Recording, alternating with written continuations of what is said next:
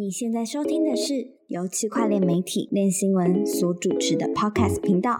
哥，我快不行了。本节目由 BingX 交易所赞助播出。国际加密货币交易所 BingX 已在全球超过一百个国家推出，拥有超过五百万名用户，全台交易量第一，提供现货、衍生品、跟单及网格交易。现在加入 BingX，立即享有最高五千美元的新手福利。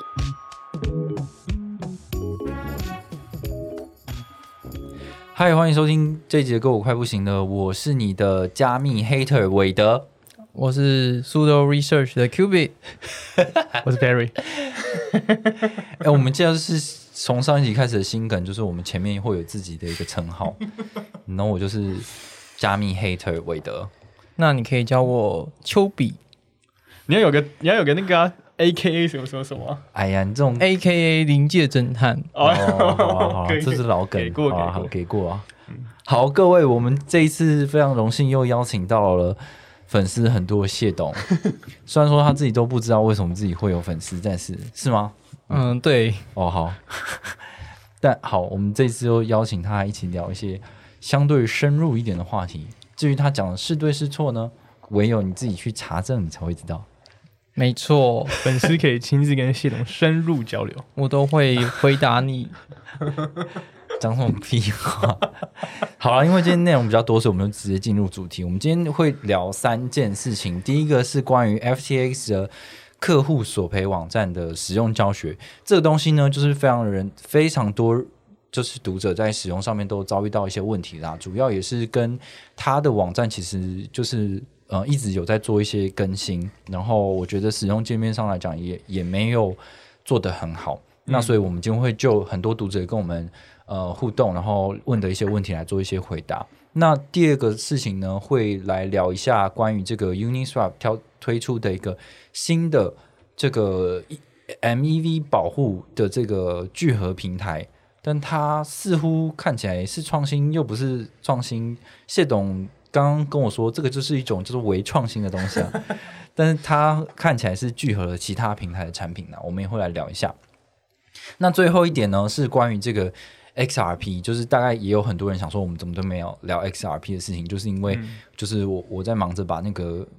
就是诉诉讼文件看完，然后就是有点杂七杂八的事情，所以嗯留到这一集再再来跟大家讨论。就是好像很多人对 XRP 就是是不是证券这件事情，好像是相对乐观。可是看完法院文件之后呢，我觉得其实有更多问题值得思考。那除此之外呢，谢董也会跟大家聊一下。这个 Ripple 不管怎么样，它还是最近 XRP 是暴涨了一波嘛？那它其实是有它自己独有的生态的，然后它搞不好会走出自己的一条路哦。好，那直接开始第一个话题。诶，这个谢总，你是不是在这个 FTX 的客户索赔上面遇到了很多的困难呢？我遇到超多困难，是因为为什么？就是这个太多钱了，不，就是他不让你申请是吗？嗯，我觉得是他们网站设计的这个索赔系统有有一些问题，就是像我 FTX 跟 Blockfolio 都是同一个呃 email address，嗯，然后他说我在索赔网站上面，他只能用呃要要分开来，然后但是我我的 FTX KYC 过，但是 Blockfolio KYC 没过，然后他叫我换 email，哦，但换完 email 之后，嗯，那个索那个索赔网站那 Crow 上面又没有办法，就是说这个 user 是我。哦，这个就比较奇怪，因为我们其实这个索赔网站，它一开始就会要你选择说你是哪一个产品用户啊，ftx.com、ftx. us 还是你是 Blockfolio，也就是那个 ftx app 啦，就是那个莫名其妙给你五到八趴的那个，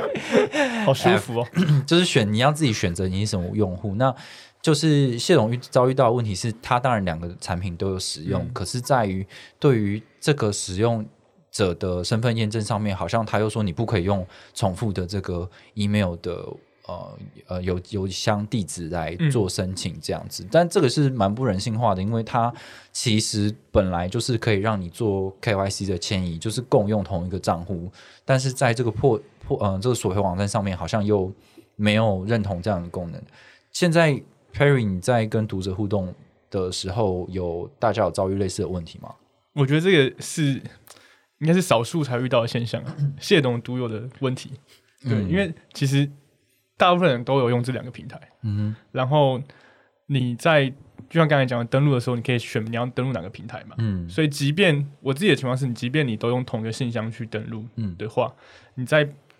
开启电子索赔 Chrome 那个网站的时候，你会有不同的 FT 叉 ID。啊哈，就是如果你今天是用 Blackfolio 会有个 IDA，然后你再用 FT 叉打看的话，会有 IDB，会有哦。用 ID 去区别两个平台。OK OK，所以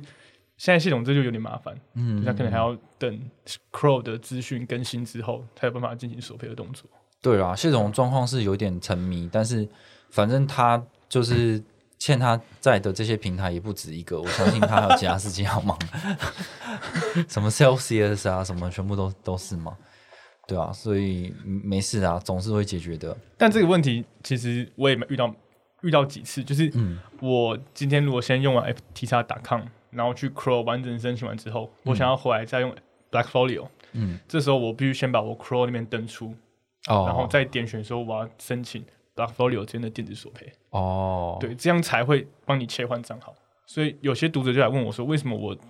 呃，一开始在他的 Claim 平台的时候，我先登录 FTR.com，后来又登录 Blockfolio，、嗯但是我在 Crow 的索赔画面上看到一样的资产内容，哦，就是因为你没有把 Crow 登出，你把它登出之后重新登录就可以了。OK OK，所以不知道哎、可能系统系统应该是都试过了啦，但是就是卡住了，对不对？嗯，？OK，好，我有问客服，客服就说，呃，需要一点时间去时间。sync。就是 OK，好，客服在搞，可能是太多人了啦，也也在在那边这样子。好，但这个东西呢，就是嗯，因为现在其实 FTX 官方或者是 Crow 本身是有公布这个网站，但是他们其实都没有正式的公告说好，我们现在正式的开放对所有人，然后他也没有很清楚的去说明整个使用的流程。我猜他们还可能还在调整之类的，所以我我们这些讨论都是就实际使用这个网站的呃结果来看。那嗯，我们听到最多的问题是呢，因为一般的人登录进去之后，他一开始可能只会让你填三个表格，就是他有一个地方是提交索赔证明的这一步啦。嗯就是你登录到这个索赔网站之后，它好像有四还是五个还是六个 step，就是要 KYC 啊什么的。然后嗯 step 五是提交索赔证明，然后这个提交索赔证明按进去之后呢，一开始大家好像只会看到三个表格，嗯，嗯，但是你填完这三个表格之后呢，它其实是不会寄信给你。那很多人就因为这个东西很没有安全感。那可是又又有的人是有收到信的，那这个区别在哪里呢？我们就是这边跟大家分享一下，因为这个应该是最多人问我们的问题啦。对，就是呃，三个文件填完，他会提交之后，他会说你会收到一个什么 no reply 的官方回应嘛？嗯，对，但是大家都没有收到。我后面呃隔天再去做一次的时候，发现就是我自己在使用的时候，它突然在填的时候会变成四个文件，嗯哼，对，它会有一个新的文件让你填，嗯然后差别在于就是呃。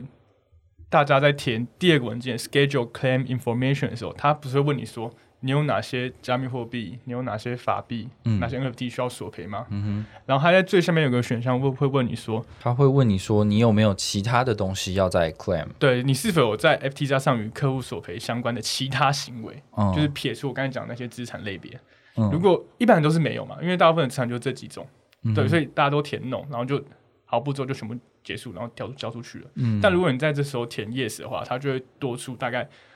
五六个文件，总共会有十个文件，嗯然后你顺顺利利把它下面填完之后，然后按 submit，它就会正式收到官方的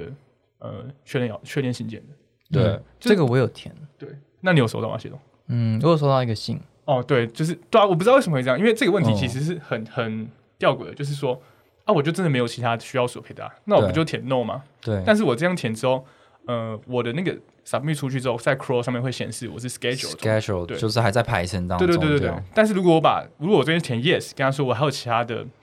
东西要索赔的话，然后把其他文件填完，它就会变成呃已经 Submitted 对，对啊，就是对，蛮神奇的。的。反正如果你觉得你需要有安全感，好像有一个信告诉你说你已经全部完成的话，那你就是记得要在这个 customer claim related to any other activities on FTX cha- exchanges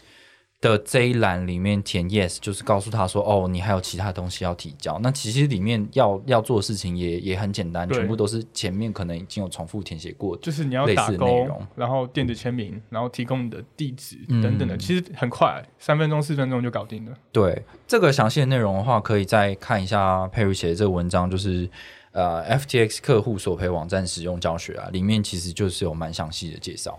对，但也也没有说一定要这么做，因为我们是自己试过之后发现，你这么做就会收到确认信。对，对，嗯但那个选项的确是可以选 no 的。嗯哼，对。好，那这个部分就差不多这样子啊。我觉得这个就是最关键，就是大家会来问的问题。然后，嗯大家可以再去读一下我们这个文章，然后操作的过程中有什么问题的话，也都可以到脸书呃呃就是私讯私讯我们，然后我们可以讨论看看。然后至于像系统这种问题，目前是无解啦。就只能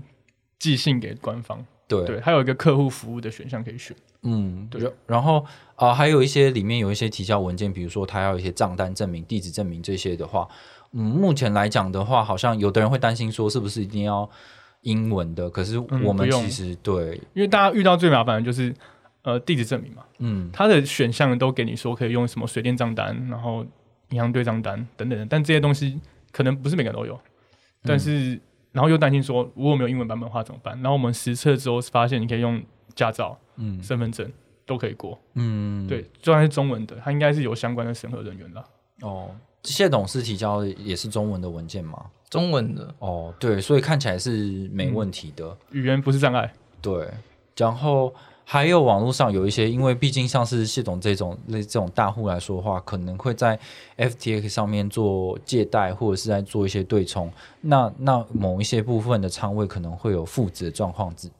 的的的状况啦。那就我们的理解，基本上就是你本来就有欠 FTX 钱嘛，所以照理说也有很多人就是进去看到他的余额可能有可能是负的。那至之那至于就是会怎么样处理这种负值 的账号，我就不太知道。可是合理的情况去推论的话，就是你该还钱还是得还钱。谢董，你觉得呢？嗯，我知道的状况是，好像他他的 Snap Shop 是在十一月十一号嗯，对之前，对，就是他最晚到十一月十一号，然后好像在十一月十一号之后，有很多小群去交一个巨大的负额，嗯他好像把这个呃这这些人踢掉了，哦。但是他是用对敲机器人敲出来的，哦，哇哦，嗯嗯。我是有看到有读者跟我们说，他只有正常的买卖资产，没有做什么合约操作，但资产还是负的。哦，就如果你有这个情情况的话，你还是可以，就是如果你有证明截图的话，还是可以提交的。因为在文件八海文件九的时候，它是可以附上你的资产证明。嗯。哼对你，如果如果你有类似的状况，余额显示不一样的话，嗯哼你还是可以跟他说我原本是多少，然后附上证明。对啊，那时候出出事，十一月的时候出事的时候，其实已经有很多人，不管是用截图录影的方式，或者是直接从他的网站上面去下载当时的那个记录的方式，其实这些都某种程度是你觉得有意义，或者是差别很大的话，你去可以去提交的内容。嗯没错，好，那这一趴就到这边哦。谢董有什么要补充的吗？嗯，有问题的话就问客服，他会缓慢的回你，对，问问中文也可以，哦，真的,、哦，嗯，你问客服都用中文。问他，会用英文回答你，可能他有哇。Chat GPT 吧，对啊，或者是自动翻译的那种软体。我都叫读者弄 Chat GPT 翻译传给他们。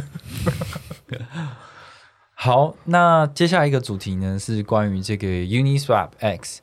这个 Uniswap 它是呃以太坊上面最大的 AMM，嗯，然后有多种币可以在上面做兑换交易这样子。那嗯，他们最近推出了一个聚合平台，叫做 Uniswap X。它主打的东西呢有蛮多的啦。诶，等一下，这在这之前就是其实有 Uniswap 的 V4 对就是之前那个谢董也有来跟对 Perry 聊过的。然后听说谢董觉得自己讲的很乱 还好啦，我觉得是比喻比较特别。哦，比喻比较。特别嗯，总总之呢，V 四就是帮大家复习一下，它就会有 一个 Hook hook，hook 然后有一个 singleton，然后把 Hook singleton 把所有的池子就是连在一起，比较像以前是分开的嘛，哦。它大大家流动性连在一起，然后发用 ER 本来是七二一变成一五的形式去哦，用这样的方式去发。我知道 single singleton 连的是把 v v two 跟 v 三的流动性连在一起吧？你是这个意思吗？嗯，但是它是 V 四，我知道啊，啊 V 四只是 V 四感觉我觉得会只是一个附加功能而已啊。嗯，它应该是共存的。哦，好，嗯，但是就是我们在聊，但它的产品实际长怎样都还没出来。哦对啊所以我们只还没出来是说我们从它的文件上去就就像现在在你可以去 V two 交易，你也可以去 V 三交易。我觉得啊，最后应该会所以会 V two V two V 三 V 四，然后，这这这流动性也都是共通的这样子。而且其实它跟这个 Uniswap X 有点关联，哎呦就是就是、哎等一下先不要破梗，等一下先、嗯我先讲完你再讲。好，那那那既然谢总就提到这个，那我就继续把这个 Uniswap X 在讲的东西，就是呃在做的东西先讲出来啦。就是反正它主打就是说它可以找到更好的价格，然后呢，它对币不用 gas fee，和这个很多人以为是免费，可是它其实不是免费。还有呢，就是做这个 MEV protection，就是不会被三明治攻击啊。就是你你你如果对币有一个预期的一个好价格的话，基本上应该八九不离十，你不太容易被袭击，然后变成一个可能不是那么理想的价格，不会被划太大。对，不会滑，不会不小心滑进去，发生了。嗯，没有，那然后呢？然后再巨额就是损失，巨额损失，对对对。然后那个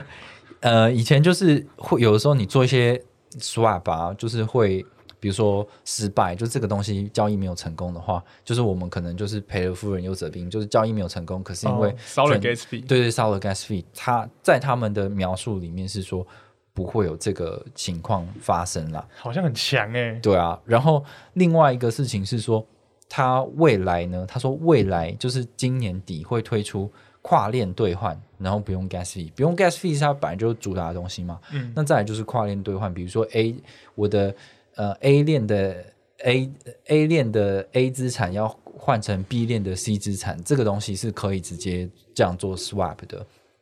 大概是这种概念呐、那可是其实很多人就是就是谢董也说，就是伪创新嘛，因为他做的东西看起来是好像是结合了 One Inch 跟这个就是聚啊交易聚合器 One Inch，还有这个抗 M MEV 攻击的这个兑换平台，Coswap 的功能结合在一起推出的平台。那我蛮好奇，谢董你说就是它跟之前的就是呃现现有这个 Uniswap 也有相关的关键是什么？就是刚刚不是说要聚合嘛？嗯，聚合说不定他是聚合自己家，他不是聚合别人家。我有是是是，我有 Uniswap V two，我有 Uniswap V 三，未来可能也有 V Uniswap V 四。假如说大家都要互相选来选去，可能可能会非常 confuse、我到底要呃去 V V 二还是 V 三还是 V 四？那我要提供流动性到哪个地方？对，那他可能这个这个地方就是帮你做一个跨不同的呃 V V V two V 三，然后我第第几代，我反正我的全部产品我都、哦都包在一起，这肯定合理的、啊，我不可能新产品没有没有把我自家产品再包进来这样。对啊，他可能是假如说我我的这边的东西用完了，我才去包外面的，嗯他会很很有可能是这样做。嗯，好，那就是有一个蛮匪夷所思的，他描述的一个东西啊，就是这个呃，可能这个聚聚合平台啊，它有描述的一个东西，就是叫做荷兰式拍卖 （Dutch auction）。他说他的这个进这个找到最好的价格的方式呢，是透过 Filler 这样的角色，然后去找到一个最好的价格，然后提供给用户。那这个东西跟弯运曲有什么不一样吗？嗯，其实跟弯运曲蛮类似的，但是它它其实这种有点像是，可可能有点像是 Hop，嗯，就是跨链的方式，就是另外一个 protocol，、嗯它就通过这个嗯 failure，然后去帮你撮合其他链，然后传到你的嗯你的主要要跨链原本这条链，嗯。有点像就是这这种跨链桥。哦，这个是在跨链的情况下啦，但不跨链的话，就是还是有一堆的这个这个流动性的提供者会互相去竞选最好的价格，然后提供给用户嘛。对，但他们是用荷兰拍的方式啊。哦，你可以解释一下荷兰拍吗？很难想象它是怎么交易的。对啊，嗯，嗯，我们我们先讲一下，就是荷兰拍，它是假假如说我现在这个东西它价值一千块好了，嗯。我可能从一千零五十块开始拍卖，嗯。然后可能过一个过一些秒数，它变成呃一千零二十五块，然后再变一千块，然后再变呃九百九十五块，然后看谁要买，然后就是一直拍到它被拍卖完为止，这是一种荷兰拍一件典型的，然后有点像，然后它 Uniswap 要这样做的话，就是它会用哪个 block 它的中间的排序去影响价格的成交，就是先它可能先送一个，就是你想要成交一千块好，它就先帮你挂一一零五零，然后慢慢滑下来，滑下来，滑下来，最后你可能成交价是。呃，maybe 是一零三零，然后 maybe 是一零一千，maybe 是一零五零，然后 maybe 是九百九十五。哦，就是我有一个我我理想中的价格，但是它可以帮你一开始先挂高一点。那如果有人愿意用这个价格让这个交易成交的话，那当然就是你会找到一个更好的价价钱这样子。嗯，它会慢慢递减，随着时间的经过。哦。好吧，我就觉得他他讲这个 feeler 是蛮神奇的啦，就是感觉这些 feeler 基本上都是各个不同的流动性提供的来源嘛。那它会在不同，就是在这个生态里面竞价，然后最后就是提供你呃这个交易这样子。然后呃跟跟系统讨论的结果也是说，就是其实这个 Dutch auction 的这种竞价询价的方式，就是就是。One inch 本来就有在用的东西，它叫 fusion，叫做 fusion。嗯，那这样它一个交易的过程会不会变得很长啊？嗯，现在其实那个荷兰拍的过程是很快的，你有看到价格也在改。就是他在 fusion 的时候，他会去用荷兰拍卖去撮合，可能一分钟你还没有成交，他就降价；第二第二分钟没有成交，再降价一次；第三钟没有没有成交，再降价一次，他就会他的 fuser 就在做这件事情。其实。在 One Inch 它上面的 document 也是写的一样，它是一分钟、两分钟、三分钟，甚至比 u s a 好像更清楚一点点哦。所以，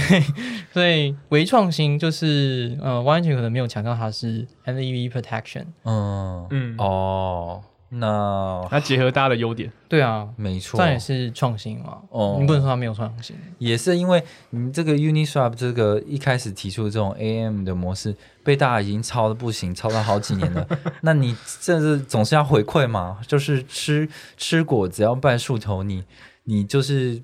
总是抄人家，你就是这次就让人家抄一下，有什么关系呢？我觉得可以。那刚刚有讲到说。就是除了这个这个 Uniswap X，它是用了像是 One Inch 类似的模式之外，还有另外一个东西，就是 Call Swap 这种呃呃 MVV Protection 的东西。这个到底是什么？谢董？嗯，MVV Protection 就是代表说，它会在这个交易的时候先不要呃，可能是先不要发到链上，然后是在这链下先撮合，然后最后才发到，就是完全撮合完成才发到链上，嗯，就可以避免你在上面被。其他的 NEV 套利机器人就是在这个用利用这个空间，有点像是你你下单你要买买这东西十块钱，但是有人付了十点一块钱，然后强迫你变成呃十点二块钱你要去卖，嗯，然后他再用十点二块钱卖给你，就是有一个价差套利就在那个 block 产生。然后 NEV 的话就是防止这件事情发生，就是让你看不到，或是用其他方法阻止这件事情发生。嗯，看他怎么写。哦，OK，这个如果真的。诶，成型的话，在整个以太坊的链上交易生态，应该也是蛮大的影响吧？因为其实很多很多人都是靠这个 MVV 在发大财的，包括谢董本身。有哦谢董就在做，我是没有在做啊。我现在现在满满手的债权哦，都放在法院，非常安全。OK，好。那还有一点就是，这个 Uniswap X 它有强调说，对币是免 Gas fee。哇哦，那这个东西听起来好像很厉害，就是哎，我以前要要这个对币好像都不用钱，但是现在呃都要钱，而且有时候还很贵。那现在真是真的不用钱了吗？嗯，你可以把它想象成像 Cospa 这种，就是有一个合约先帮你付了，嗯，然后你不用付，但是它其实那个合约还是帮你付哦，那个就是 f e e r 对，哦，那那不用付的话，那他赚什么？嗯，它可以赚 protocol fee 啊，哦，就是我每笔交易的费用。对啊，可以把那个嗯交易的 transaction fee 加高一点嘛。哦，说或许吧，我但但我不确定它到底最后会变成什么样子啊。OK，总之，对，就是它就是标榜就是由 feeler 去帮你付这些费用，但是就是它目前这个东西要怎么样填补这个支出来源，它其实也没有讲的。很清楚，但对于使用者的好处是我，比如说我在以太坊上面交易，我我其实不一定需要我持有 ETH 来支付这个 gas fee，我我我就我就可以使用，我可能搞不好是我这一笔交易里面，它透过你的呃交易的这个金额去扣除一些手续费，也是有可能的。那呃，最后我想要针对 Uniswap 讲这个东西，X 讲的这个东西，就是很多人会想说，哎，那这样子。一直很没有用的这个 Uni 代币会不会有用了呢？就基本上根据他的白皮书写的，它就是还是跟 Uniswap 这个主产品是一样的，就是 Uni 是有治理权的。那你们可以去投票决定要不要收 Protocol Fee，就是在这个手续费里面去抽取一些费用去分给持有者，或者是做什么用途，这个是由治理去做决定。这样，但是就这个 Uniswap 过去的产品线而言的话，这种类似的治理从来就没有成功的通过过，嗯，所以我觉得在 Uniswap X 上面可能也很难成功，也不一定这样。至少我们在币价上面的看起来表现是完全没有什么影响的。嗯，我觉得，嗯，它像做 Uniswap X 或是 Uniswap V 四啊，我觉得都算是对 Uni 利好啊，嗯，就是至少他们在动嘛。那对未来的治理权，至少有有在动的治理权，可能会比没在动的还要好一点哦。然后他又把那个嗯跨链这种聚合把它做掉了，然后你可以看万一局就下去一点点哦。就是感觉 DeFi 生态还是有这种迁呃迁移效应，就是因为现在这种熊市阶段，大家都在拼谁可以生存下来，谁可以留留存更多的用户，这样。就是最近其实我也看到很多。的 DeFi 的产品就是试图在拥抱更大的群众嘛，包括像 Uniswap X 这样子，就是我主打说我是免 Gas Fee，然后我有一些链呃链下的交易可以更使用者友善，然后还有之前那个诶是阿伟吗？阿伟也有要做一个那个合约的链上合约的交易所，然后它也是有主打有一些链下的。签名这样，然后 Gnosis 也要做一个链上的什么 debit card 之类的，但他们总之都是在主打说我们要怎么样去吸引到一些使用中心化服务的用户，这样就没有像以前这样，就是我我只为了理想在在冲，我不管你们能不能接受去中心化好不好用，这样就是他们有在做一些改变。嗯，我我要提醒一下用户，就是。嗯，就是你你在你在那个，虽然你不用全交易不用 gas fee，但你可能还是要 approve 的时候需要 gas fee，这件事情就是还是需要的。对对。然后如果你是原生代币啊，可能还需要包装一下才可以交易，所以你可能还会付到一些 fee 哦，就是要去评估一下，还是会有费用产生。对，可是这是在原本就会需要付到的。对，原本就需要付到。嗯，好。哦，然后我要更正一下，我刚才讲错了。那刚才那个不是 Arve 要做链上的衍生品交易所，是 Synthetics，他要做一个嗯呃，就是衍生品的交易所这样子。OK，好，那反正不管是 Uniswap 的 V4 还是 Uniswap X，他们到现在都是没有正式推出的状况，所以我们也要后续看这个东西实际出来会怎么样才会知道。好，那最后一个哇，巨大的话题我。我现在讲我就觉得好累，还是换个话题讲。好，不然不然，谢总你先分享一下你的近况。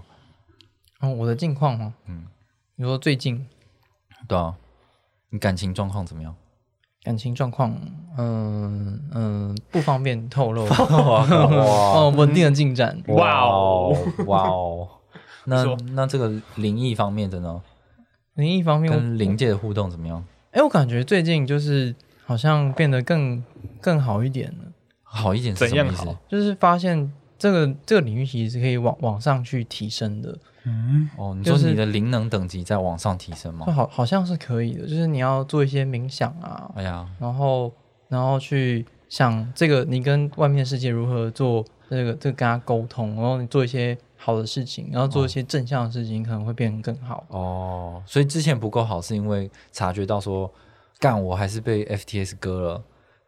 所以就觉得说，哎，我自己还是有需要提升的。可能这个就是那你的人生需要进化的一个催化剂，它必然发生，但是它不是一种嗯让让让你变不好，它是一种修行，哦，我懂我懂，这都是一个 lesson。一个缘分啊。没错，那一般人可以吗？我觉得每个人都可以，而且他是根据以前台大那个李世仁校长，他是可以把哦气功量化嘛。特异功能，特异气功量化，对啊，他就是特异功能量化嘛。他觉得每个人都可以，只是没有个人都可以被开启。可以猜那个在一个布布袋里面的一个写的一个字上面是写什么这样子。嗯，嗯，这种在这都是有论文的啊。哇哦！我们台大不是怪力乱神，我们是真的有做研究的。那要先从冥想做起嘛？嗯，冥想算是一个比较好的，然后但是你要有一些就是方向，正确的冥想，嗯，正确的冥想，要不然你就会就直接睡着。就是有你去瑜伽课的时候，不是会 会有一个冥想的时间吗？然后其实大部分可能是睡着，但是其实在那个时间可以做很多事情，像是呃，你可以灵魂要往往里面跑啊，你要做什么事情，跟谁去连接啊？其实有点像是那个是有点像你要连到另外一个呃很很有呃架构的一个一个系统，然后那个系统有很很多层，哦然后看你要去哪一层。有比 Uniswap 排多层吗？我觉得好像 好像有诶、哇，不错，这也是可以拉回来一下，还行。OK，没问题。嗯，但是那那个就是另外一个链嘛，你知道吗？哦，跨链，你要你要有先有 filter，要跨链，你要说冥想的时候是其实是跨链的过程。你你要先用 filter 去做 NEV，你就可以跨过去。好，谢谢谢灵魂谢谢谢谢董，我们这一趴够了，我我休息够了，我可以来讲正题了。啊，感谢感谢两位，就是演了这一出戏，我觉得挺好的。好，那我们要开始讲，就是相对有点严肃的东西，就是 Ripple XRP 的案件。之前应该多数的人有关注到，都知道，就是嗯，最近这个美国南区呃法院呢，就是有一个有一个判决，但它不是它这个案子没有结束啦，就是 Ripple XRP 它在二零二零年的时候就被 SEC 告上法院说，这个发行 XRP 的公司 Ripple Labs 还有它一个创办人跟一个执行长，他们涉及呃非法的提供跟销售未注册证券，也就是 S XRP 的这个币，这样，那这个东西呢，官司一直缠讼到至今还没有结束。那不过呢，因为最近有一个判决说，嗯，XRP 有部分的这个销售行为呢，它不是属于证券的范畴，所以 XRP 就因此暴涨了超过六十 percent。然后现在很多人也看好说 XRP 的成长，这样包含谢董都很看好。我就觉得这个币圈这个炒币仔真的是就是没有没有极限啊，怎么能就是想象没有空间？但是对，这但是谢总今天又跟我们分享了新新资讯之后，就觉得哎，搞不好有那么一回事。但是呢，首先我还是必须就诉讼部分跟大家讲一下啦，就是嗯，其实在这个诉讼的结果，法官的定论是没有直接去定义说 XRP 就不是证券，或者是 XRP 就是证券。关键原因是因为呢，这个东西到底是不是证券，是取决于呃这个东西如何被销售，然后它情实际情形情境为何，才会被去定义它是不是一种投资契约。那投资契约在美国证券法里面，它是属于证券的一种。OK，所以这个东西不是看这个 XRP 的本质是什么而去定论的，而是它是如何被销售。那在这个法院的诉讼文件里面呢，也有讲到一些蛮重要的事情，就是不管这个东西的本质是什么，就是它可能是一个珠宝，或者是一个实物，或者是贵金属，嗯，它可能是一个商品等等的，就是它本质不是证券的东西，也可能因为它的销售情境而被定义成为证券。这样，好，那所以这个法院呢，其实是分分类了四种销售情境，然后去说这样子的销售行为到底是不是属于证券。第一种就是机构销售，就是 XRP 这个 Ripple 这个公司呢，它其实有跟很多的这个大企业去达成了一些契约，然后跟他说，哎，你可能有一些锁仓的规则，然后我卖你的价格是多少，然后会给他们一些财务报告，有一些纸本上面的签署，然后有一些条件的限制，你不能多久不能卖，然后你有转售的限制，嗯，这些东西呢就被叫做 institutional sale，就是机构销售。它在法院定义里面就是很明确的说，你有你就是有这么多的限制，你都跟人家讲好了，而且你又有很多的财务报告去暗示的说这个东西是有长成长成长的可能性的，所以他们很明确的构成了就是 how we test 这个条件里面的所有的定义，所以它就是符合证券。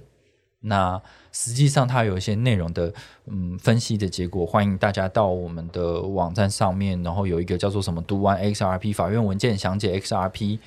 的叭叭叭的东西，然后去看一下这个里里面的理由。那大家最在意的说没有符合证券的部分是什么呢？就是 Repo 它其实有一个东西叫做呃 programmatic 是这样念吧？programmatic sell 计划性销售，我是这样翻译的啊的东西。这个计划性销售呢，它的本质就是我的 XRP 手上有很多这个呃，我的 Ripple 手上有很多这个 XRP 的筹码，我会透过在二级市场，就是交易所的方式，慢慢去把它周期性的到货，然后去获得利润这样子。那法官认为说，这个东西呢，它的销售过程是，呃，你的卖家不知道买家实际买家是谁，买家也不知道他实际上是从谁的手上去买到这些东西，所以买家其实本身他对这个东西的投资期待，并不来自于 Ripple 本身，因为他根本就不知道跟谁买的。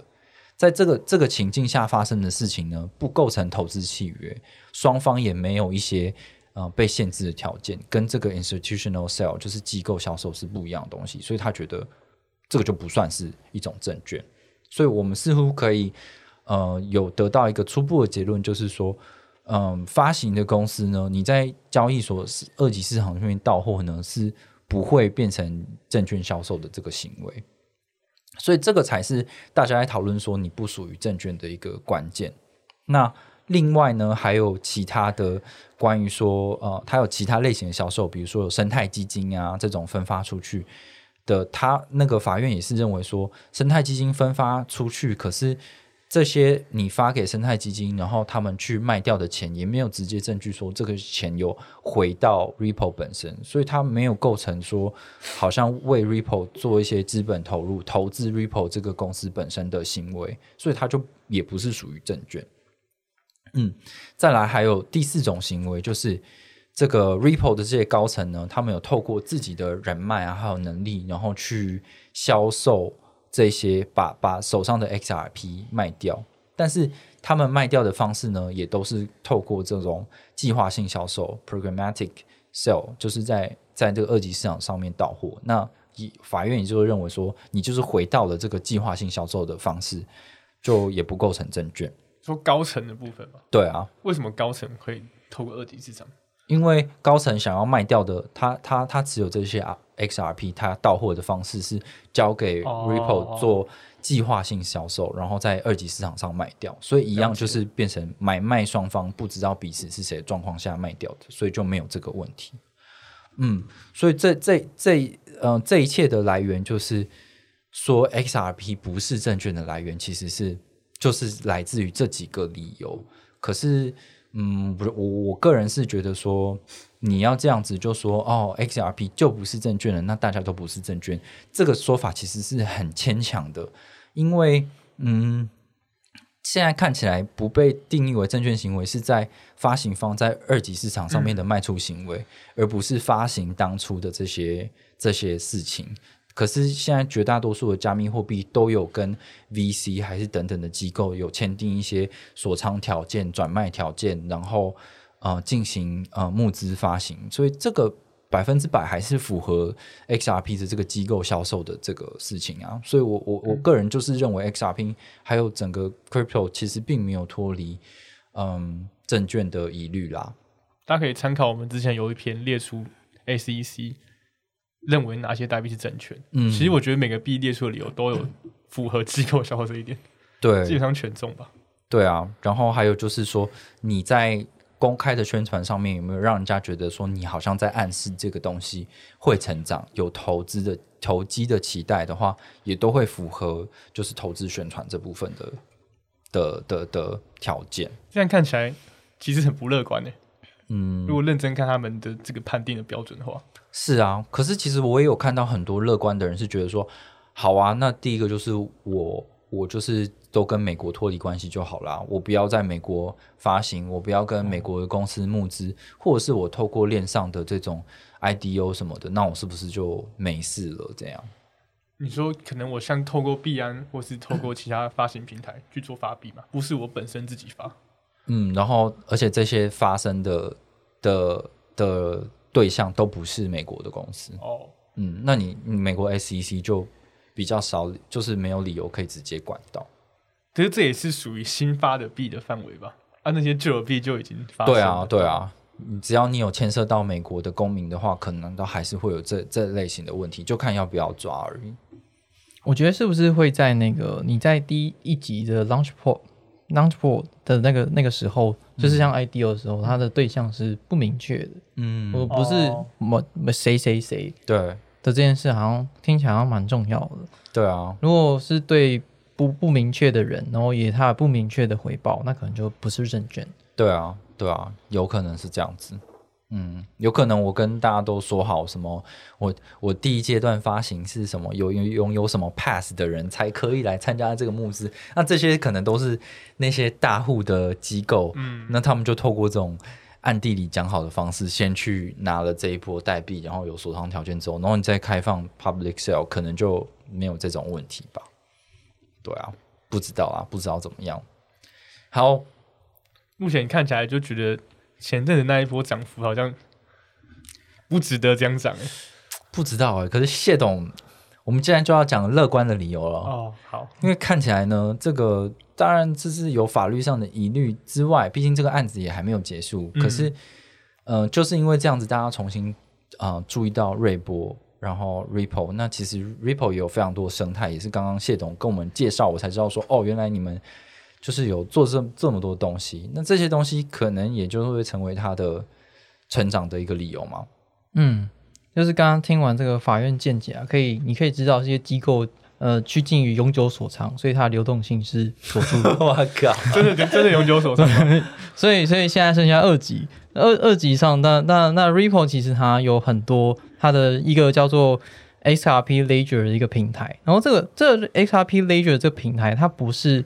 呃它不是那种那种在在一般的区块链的平台，它是在建立在 Ripple 它它上面有有一种它是联邦式就是 Federated Byzantine Agreement，就是有没有很很像是另外一个叫做 Stater，、也很像这样的嗯，这样的这个 consensus，就是它的共识机制。对，然后这种共识机制其实有一点像是我有一个呃核心的成员，然后假如这个这个核心成员可能就是 Ripple 官方，我官方直营这个这个节点，然后所有的上面的呃，你可以在上面再开其他节点，但是最终可能还是需要呃我的核心的官方这个节点去做一个审核的这种、呃算是业算共识方式。嗯然后它这样这样的共识方式去运作的一条链，然后这一条链叫做 XRPL，在上面其实可以发很多不同的币，就是你可以发稳定币，你可以发呃，你可以发其他 NFT，你也可以发这种垃圾币，你可以发你自己想要的币都可以。XRP Ledger 啊，就是 XRP 账本，它就是一个 X Ripple 做的一个分布式账本网络。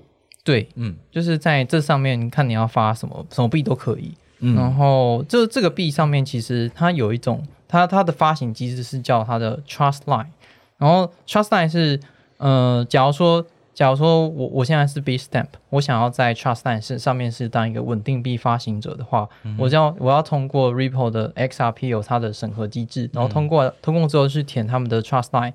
然后可能这边就是。呃 b s t a m p 要提供一些呃相关文件证明，因为它是属于呃 XRP 有另外的东西，然后它去呃去申请完之后，它就可以印出它的 XR A XRP 有上面的 B Stamp USD 跟 B Stamp BTC 等等这些资产，嗯，就是用这样的方式去传。简简单来说就是，呃，这个 XRP Ledger 呢，它是一个 permissioned，就是它是一个许许可制的一个网络，然后进去的可能几几乎都是一些公司或是机构的用户。那他们其实在上面的使用方式呢，就是可能跟开放式网络一样，我也可以发行自己的数位资产，可是发行数位资产的过程是你必须要提交一些呃符合条件的格式的资料内容，你才可以发行的。对，就是你要符合它它的这个呃官方指引这个节点去认证。哦，官方指引对，官方指引的认证节点，嗯，然后帮你说哦，你是稳定币，好，你就可以发了。然后它它除了这这都是用 Trust Line 上面去做，做完之后呢，就是他们上面其实还有一个叫做 Community Credit，嗯就是我们在社群上面的信用。因为原呃，他们还蛮特别，就是他他们的 community credit 它是一种，就是假如说我现在欠 Perry 二十块，然后 Perry 又欠韦德二十块，嗯，那那最后可能可以变成说，哎哎，那那最后我就不变欠钱了。就是就是就就就会变成说，可能我我最后是欠欠韦德二十块，我只要支付韦德这样就好了，就是变我欠韦德二十块，因为你、你又欠他，有个借借贷自动冲销的功能，对，就是有点像是我们在银行的这种呃中呃算是从央行的自动帮你呃像是算是清算系统，嗯。就，是可以自动你不用再做那么很多的这种呃好像多笔的交易，先我先还这一笔，然后下一笔再还，然后再抵消，然后这样子的。对嗯。就是它的另外一个，就是可以直接呃账户之间不用再做其他操作，可以追到哦你是 Perry，然后你是韦德，嗯哦中心化的这种有点有点社会信用的系统，嗯就是他们蛮蛮特别的、啊。其实社会信用。对对他们就是真的叫做社会信用了。那我觉得这这这个做法，我觉得 Gangster 应该会蛮喜欢的。哦，对啊，所以其实就是这些生态来说的话，就是嗯呃，应该说 XRP Ledger 的话，它可能是一个呃，一开始我们就是大家会说啊，这是假区块链啦，什么就是联盟链这样，然后嗯等等的。的说法，可是现在监管大监管时代的时候，好像因为它的许可制，然后它有很多大企业参与，然后它相对合规，相对会是会监管喜欢的模式，然后变成的是一种利好的象征。哎，对，就是因为他他可以去监管你嘛，因为嗯、你看 Gangster 它的 KPI 是什么？我要保护消费者，我不能我不能让消费者去开杠杆，我不能让美国的投资者做任何的损失，那我就需要一个可以被我监管的区块链，它必须呃呃多中心化，可能它是去中心化，但是它可能节点是它，嗯哼，就是完全了，就是这就是我要的，对，我要感觉。对，其实 XRP 就是你可以看它，它下面就是我支援 CDBC 的发行，就是哎哎 CDBC 其实也可以用 XRP 啊，因为他们在做这件事情。哦，好的，所以这个就是，嗯，好，那你所以所以你现在买 X XRP，基本上你就是希望这个大监管时代来临，让我大美国，总之就是许可了这个呃合规好用的这个 XRP Ledger，然后来促成一个大监管的呃分布式账本时代。没错，然后在这个嗯、XRP Ledger 上面啊，你可以其实可以建一些 ecosystem，像是呃它上面有一个项目叫做 Sologenic，它叫 Solo 的这个币啊。然后我上次去看它的时候是它有六千七百万呃左右的美金的这个市值，哦，算是它里面最大的。它在做什么事情？就是它会建一个 Web Two 的一个交易系统，叫做诶 SAXO 的交易系统。这交易系统上面所有的交易有点像是在他们 Web Two 的链下去进行，嗯。但是撮合完之后就会上到 XRP Ledger 的链上，但是下面发生什么事情不知道，你只知道说最后是谁谁买多少钱，谁买多少钱，然后它是一个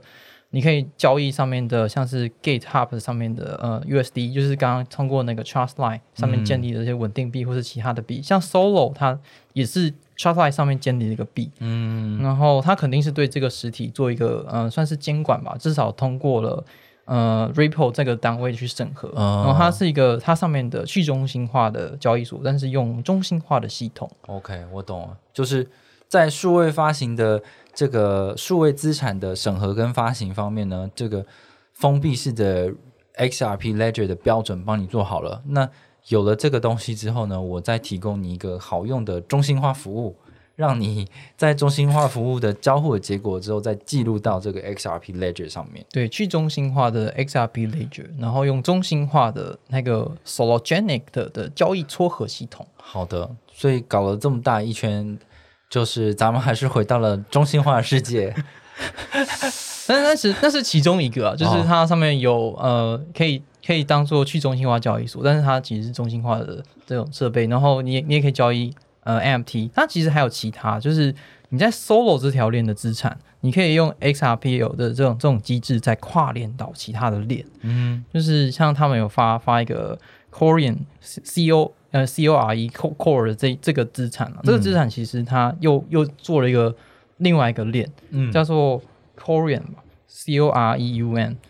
就是我不知道我们念错，就是 Corian 这个链，这个链其实它又就是又造了一条链，但是它可以跨链到 XRP Ledger，就是嗯、呃它这条链其实就是用了呃 Cosmos 的 SDK，然后再把这条链上面用 Tendermint 的这种算法做出来的一条链。这个真是太低调了，而且咱们也用不到，所以就放它 放生它吧。就有点我不知道怎么讲，就是嗯，XRPL 是一个去中心化，然后它再接一个呃更去中心化的链，是然后让你感觉它它有去中心，但是它其实节点是官方直营。哎呀，官方直营，这个京东京东优选卖家，嗯，对，就是 XRPL 生态是非常的神奇，然后它还有另外一个项目也蛮有趣的，它叫 Casino Coin。然后这个 Casino Coin 它它的官方就说，我们是一个用线上赌博在 XRP Ledger 上面的 utility 代币。嗯哼，嗯不是 security，是 utility，所以你在那个刚刚很多交易所中买到这种 GitHub 的稳定币啊，或者是 Bitstamp 的 USD 啊，都欢迎到这个 CasinoCoin 打 info 这个网站。然后它现在的市值有呃十七个呃 million，就是呃一千七百万美金左右。它是真正 Ripple 的这里面的嗯、呃一个很蛮大的应用啊。你有 Ripple 钱包的话，你也可以去网上看。好的，那总没有人有，对啊，这个只能说它的 ecosystem 是蛮大的啊、对，而且之前有传出它可能会 IPO 的消息，哦，不晓得是不是真的。当然不是啊，没有啦，我不知道啦。就是这个这个你你那个这个 Coinbase 都上市公司这么努力的合规了，都一直被找麻烦，然后股价也是要死不活，好像活过来的又死过去的感觉。嗯，我我觉得就是现在不管哪一种跟区块链相关的上市公司，可能都会蛮辛苦的啦。就是对啊，要要要上市早就早就上市了吧？为什么不要在二零二零年牛市的时候，Ripple 就是一举就就是上市呢？那时候也也是那时候有有官司，现在也有官司啊，一样的条件下，然后也这些生态早就都存在了。就是我不知道，就是对啊，祝福大家，阿弥陀佛，嗯，就是法院的进展让他们更有呃，信心啊，信心。信心都来了。对，好，埋伏一下，埋埋伏一下，有可也就就埋伏，其实也有可能被埋，就是大家自己就是要多多斟酌啦，多多就是考量，有可能就是，呃，你你不知道，就是我觉得币圈永远是盲盲目的，就是重点不是这件事情是这个消息面它到底是不是真实的，而是有多少人相信它，然后有多少人愿意去赌这个机会，然后去搏一个利润这样子。但是就是它不会是一个长期的事情，大家也是该跑就就要跑，嗯。好，那就是今天就是非常谢谢谢董还有佩瑞一起来跟我们聊这么多复杂的话题，相信各位又是醒了又是睡了又醒。那最后这个谢董让你攻上一下，你有没有什么想想讲的？嗯，我觉得在在那个刚刚讲到这个中心化跟去中心化的议题，我觉得大家可以好好去想，就是这个世界其实是呃由呃中多中心化跟去中心化同时并进的。就不是二分法可以做到对。对，不是二分法，就是这区块链是兼兼容并进，不管你是 Web 一、Web Two、Web 三、Web 四，我们都是一起的。呃，就是世界大同的概念，嗯，对，对就是就是有这个有这个嗯，就是这个嗯，对，就是有电。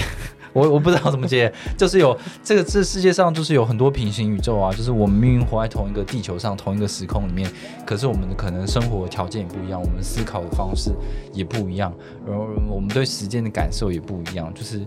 就是世界上是不会有一个绝对中心化跟绝对去中心化的世界啊，都是兼容并进的啊、对，就是你一个去中心化，但有这个去中心化可以分 V one、V two、V 三的版本。这个瑞波可能就是属于比较偏中心化的去中心化版本。好了，哦，就这样，就是在对的时间买对的币，在对的时间卖对的币，这样就好了。讲干话，好啊，这样总之，好，相信希望大家睡了又醒了又睡，睡了又醒，但是不要听到生气。我觉得我们差讲得差不多。好，那我们就今天的这一集就进行到这边，我们下周再见，拜拜。拜拜拜拜。